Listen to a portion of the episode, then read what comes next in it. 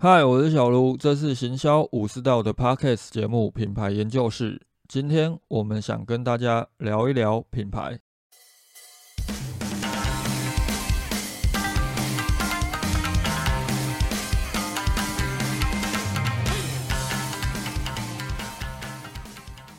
这一集要继续回来聊品牌定位及行销那五十个问题。在前面两集当中，我们分别谈了产品及服务七个问题，还有品牌形象的四个问题。接下来我会分成三集来跟大家聊一聊，对我来说，品牌行销最重要的品牌沟通这部分。为什么我会觉得品牌沟通会是我们进行品牌行销时相当重要的因素？最主要便是因为消费者他如何认知我们，关键就在于我们对他说了什么，跟他进行了什么样的沟通。我那一份文件当中哦，在这部分集合项目其实相当简单，只有三项，就是官网当中类似关于我之类的品牌沟通页面，再来就是如果你们有实体店，又做到了什么样的品牌沟通资讯，像是你的墙面啊、你的招牌，包含了员工的制服，更包含了对于多数企业来说，一定都会经营的社群平台，平常有张贴什么样的内容。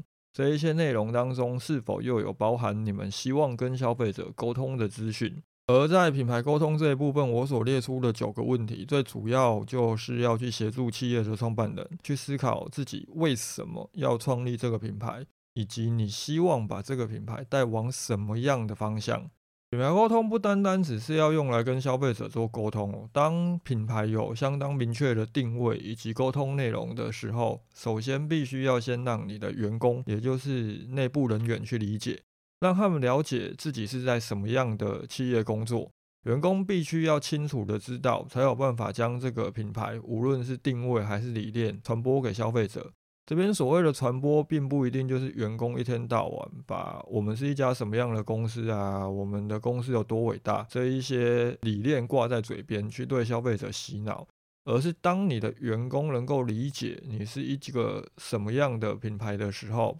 他们才能够在他们日常的工作当中去表现出这个品牌应该要有的样子。这件事情对于有经营实体店，又或者你们在客服这一块有特别着重的企业来说，相当的重要。因为你们的第一线人员给消费者的感觉，就会去决定他们的心智当中是怎么样去认知你们这个品牌。透过这九个问题哦，其实大家应该就可以发现到，或许我们有去提到一些类似三年后、五年后，甚至是十年后企业的发展这一类愿景类型的问题。但实际上，大家并不需要真的把它想得很复杂，就很像我在第五十三集的时候有跟大家提到，一个新的品牌必须要先让消费者觉得他需要你，所以我们要把产品跟服务放在最前面来做思考。相同概念，如果你是一个新创品牌，不要给自己画一个太大的愿景，一方面是因为你做不到，另外一方面则是当你有一个很宏大的愿景。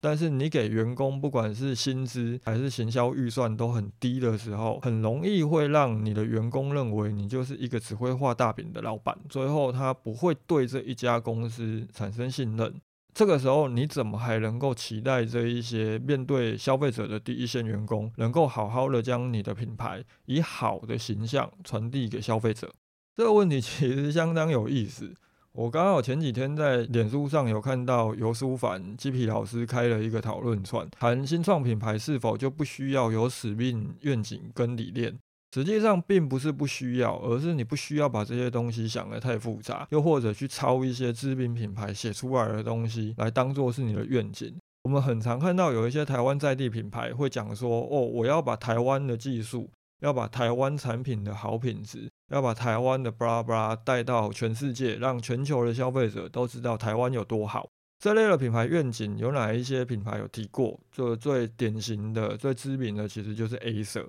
它从它的品牌名称就在传递这个品牌的理念。而我们可以回头来审视一下自己的品牌愿景。如果你有在品牌的关于我当中写了这一些文字的话，那么你不妨可以反问一下自己：你要花多久的时间才有办法做到让全世界知道台湾的产品有多好？如果在十年之内你都没有办法做到，这就不会是一个适合你现在的使命跟愿景。因为一家公司都不一定能够活超过十年。即使我们今天不讲 Acer，它已经是一个全球都知道的知名品牌，至少它在台湾也已经是一个众人皆知的品牌，所以他来扛这个品牌愿景是扛得起来的。而如果你没有办法去做到这一点，却给自己定义一个这么大的品牌使命或者是愿景来跟消费者进行沟通，说实在一点，对一些还不了解你，又或者第一次接触到你品牌的陌生消费者，他们特别去看你的品牌关于我这些页面的时候，只会觉得你就是在讲干话，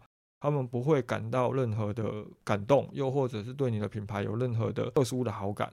实际上，很多的创业家哦，当初创业一家公司的时候，也并没有想太多。或许只是因为就原先的公司待的不开心，又或者很多做 B to B 服务的，就刚好有一些客户愿意提供案子给他，就干脆自己出来做。大多数的公司其实创业的原因很简单，就是想赚钱。那么想赚钱能不能当做是一家公司的使命跟愿景？当然是可以啊。我们前面有跟大家提过，很多时候我们遇到的客户，并不是对于这些问题有这么深入的理解，又或者他们其实也没有太多的想法，到最后都是我们在跟他聊的过程当中，透过这些问题去拆解出比较适合用来当品牌定位、品牌理念，又或者是品牌沟通语言的一些资讯。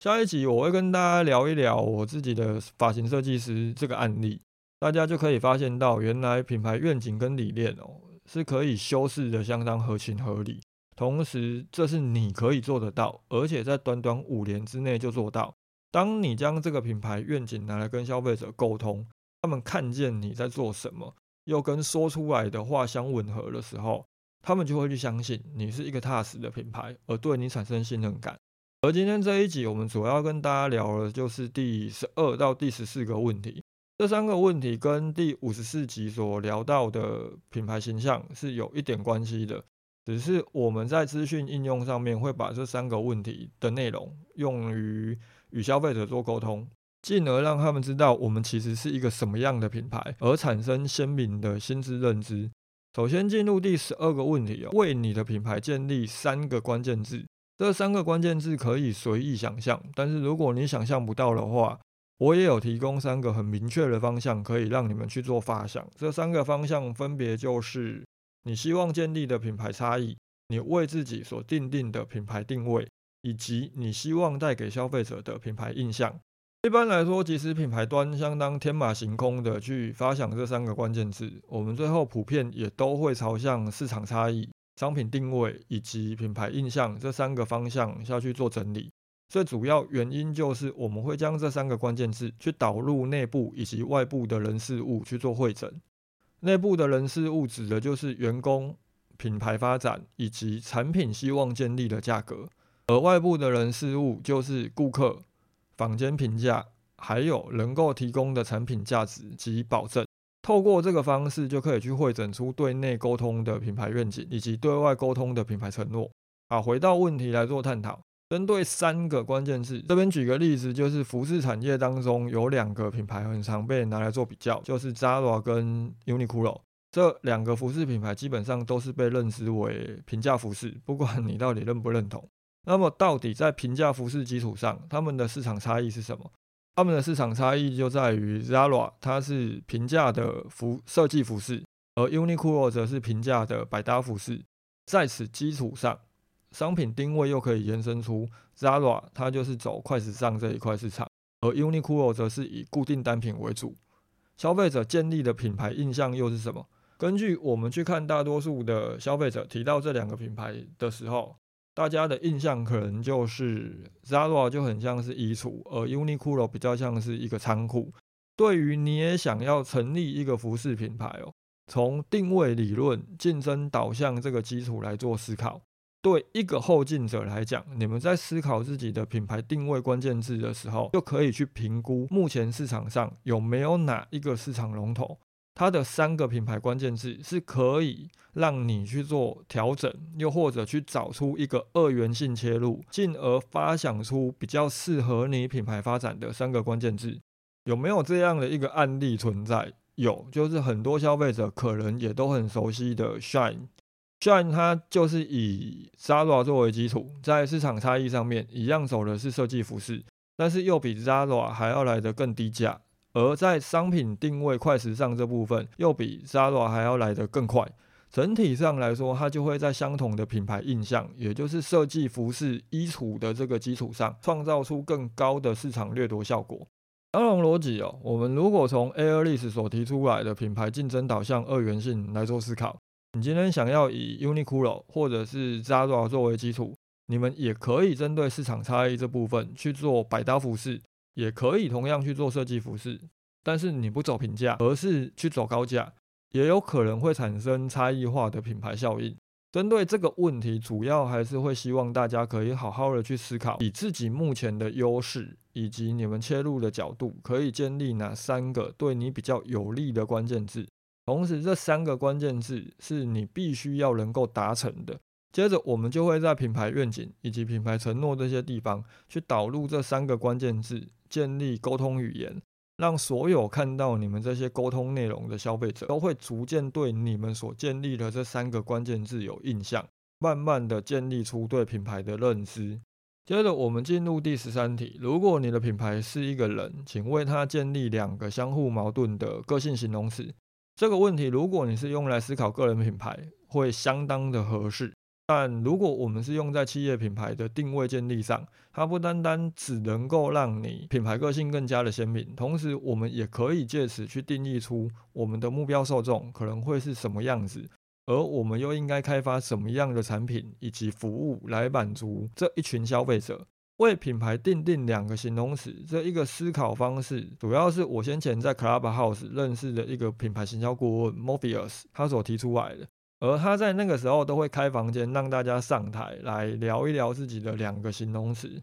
当时我也有参与房间的讨论哦，而我给自己定定的两个形容词就是叛道而从善，这我也有写在我的 IG 的个人介绍上。这边就先跟大家说明一下，当你们在思考自己的形容词的时候，能够以什么样的方式来做思考？相信要你们去想两个形容词，每个人一定都会往好的方向、往正面的方向去做思考。而这两个形容词实际上比较适当的思考方式，应该是正反两边，也就是一个可能听起来是好的，另外一个可听起来可能就要比较负面一点，就很像我为自己定定的这两个形容词，从善，也就是崇尚善良，它本身听起来就是一个非常正面的形容词，而对多数的人来讲，离经叛道的叛道，它就绝对不会是一个正面形象。而为什么这两个形容词它必须是正反两面？最主要的原因便是因为有正有反才会产生冲突，而这个冲突就会产生故事，而这个故事就能够成为跟消费者沟通很好用的一个品牌沟通语言。就像我在第五十四集的时候有跟大家聊到品牌 logo 设计，有些时候你的品牌形象设计够不够精准，有相当大的原因，其实在于你对自己的品牌理不理解。而我在为自己定定“叛道而从善”这两个关键字的时候，其实也是基于对自己的理解，这是很鲜明而且很冲突的两个关键字，也呼应了当初旧约设计的 Ryan，他在帮我设计 logo 的时候，使用了红色跟黑色两个对比，同时又都很鲜明的颜色来当品牌标准色这一点，而将一个圆。画一刀切成两半，又能够凸显出整个品牌个性，想要表现出来的决断感。这也是为什么当初它这个标志，我一看就知道中了，就是这个。当然，我们这个品牌有一个特别点，就是因为这是我的个人品牌，所以我从自己的个性来延伸，就会相当的吻合。那么，如果今天是企业品牌，又可以如何来思考这两个关键字？这边跟大家分享一个我客户的案例哦。听到 Morpheus 分享这个品牌个性思考方向之后，我就有让我的客户都去思考一下他们的品牌的两个形容词。其中有一个家居用品的客户就想出了时髦又居家这一组形容词。但是这边所谓的居家哦，不是那一种很爱家的那种居家，而是有一种看起来好像有点宅的那种感觉。我们就可以进一步的建立出一个非常明确的品牌个性故事。这个人的形象就很像是他在同事的面前总是会特别的打扮，给人的印象就很像是非常的时髦啊。对于各种时尚用品也都很理解，但实际上他假日的时候根本就不喜欢出门，也不喜欢进行任何的交际，喜欢宅在家里。这样的一个人他会有什么样的特性？可能在外出的穿着打扮上面，他会有很高的自我要求。有这样个性的人，他对于家居用品当然也会十分的讲究。当我们去定定出这样的一个品牌拟人化个性之后，我们就可以将这个个性延伸到如何触及这一类的消费者，因为同类它一定会相吸。接着，我们就可以来思考什么样的产品可能会适合这一种时髦又窄的消费者。我们又要透过什么样的语言去跟他们进行沟通，才能够让这些消费者觉得，哇，这个品牌跟我是属于同类型的人，我们可以当好朋友。我也想要了解这个品牌，以及想要体验看看他们的商品。我最后要来跟大家聊一聊第十四题，请用十个字以内的一句话来形容你的品牌。基本上，如果你们在回答完前面两个问题之后，应该就能够会诊出最后这一题，也就是给自己一个明确的定位。十个字去形容你是一个什么样的品牌，通常我们普遍看到企业，它会朝两个方向去做思考。一种是你们会去提到我们品牌有什么样的价值，我们可以为消费者提供什么样的利益。通常这类的品牌形容，我都会把它当成是可以用在品牌定位符号上面的用语，也就是说给消费者听的。也有一种情况是，有些品牌它可能会把希望员工做到的自我期许，也就是对内部的期许，用于形容自己。这一种我们会称它叫做内部沟通用的指挥官命令。指挥官命令指的就是当你的员工知道所有的事情都没有办法做到的时候，有哪件事情一定要去做到，因为它跟我们的品牌行销、跟我们的品牌形象是息息相关的。通常一般提到品牌定位哦，我们很容易会遇到企业都会往形容词的方向做思考，也就是我们会是一个什么样的品牌。对我来说，品牌定位它不应该是形容词，因为它太容易跟竞品产生重叠。品牌定位它应该是一种动词，是你要去告诉消费者，我们是一个能够做到什么的品牌。举例来说，如果我们是要对外沟通，呈现给消费者看，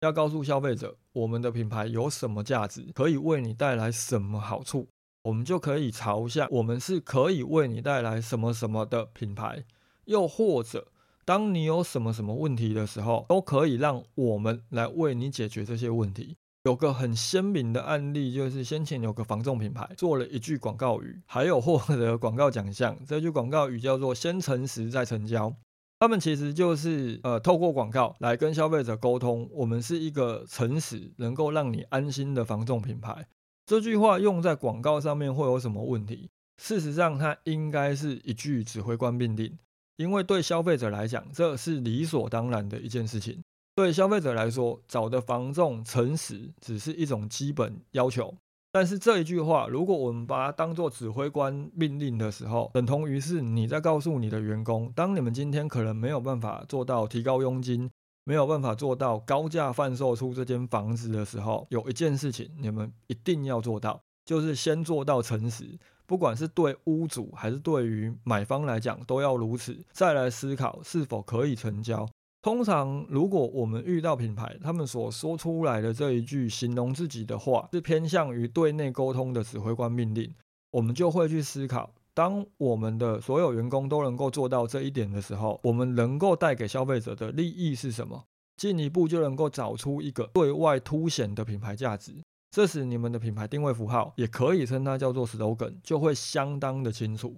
以上就是本集要跟大家聊的品牌沟通这部分的前三个问题，比较偏向于企业要先去认识自己是一个什么样的品牌，又或者你们想要成为一个什么样的品牌，先透过对自己有所认识哦，我们才能够更清楚的知道我们如何让消费者都能够清楚的认识你们，并认知到你们能够为他带来什么样的价值。而下一集。要跟大家聊的三个问题，就会比较偏向于去反思自己为什么要创立这个品牌，以及你创立这个品牌的过程当中，又或者在整个创业的过程当中，你希望透过这个品牌完成哪些事情，借此去建立出一个更鲜明的品牌故事，来让消费者对你这个品牌更有兴趣，又或者更加的了解你这家企业的核心价值是什么。一样针对今天所讨论的问题哦，有什么想要讨论，又或者有任何的疑问，都欢迎留言私讯给我。